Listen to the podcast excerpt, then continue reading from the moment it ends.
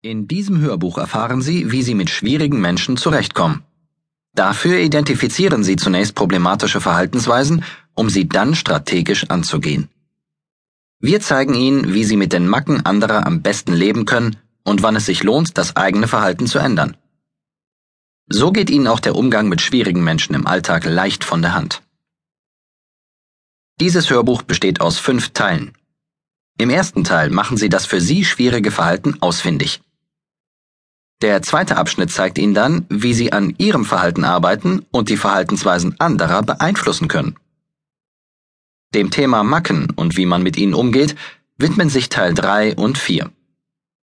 Eine professionelle Strategie mit dem Verhalten anderer umzugehen, wenn es unerträglich wird, verraten wir Ihnen im fünften und letzten Abschnitt dieses Hörbuchs.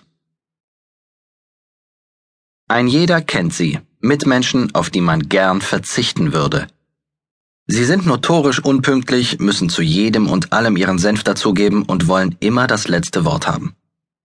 Sie sind rücksichtslos, versuchen mit Macht ihre Meinung durchzusetzen, sind schnell beleidigt oder fahren bei jeder Kleinigkeit aus der Haut.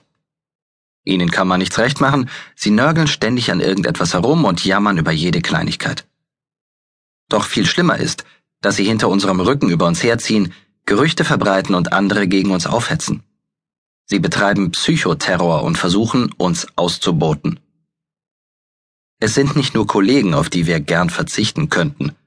Auch Chefs entwickeln bisweilen Verhaltensweisen, die nur schwer zu ertragen sind.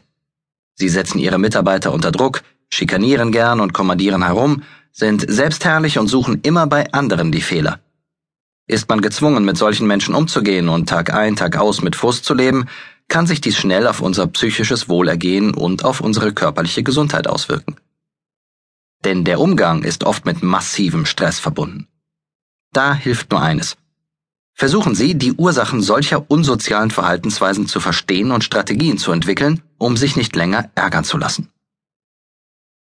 Im ersten Teil dieses Hörbuchs wollen wir herausfinden, welches Verhalten für Sie schwierig ist.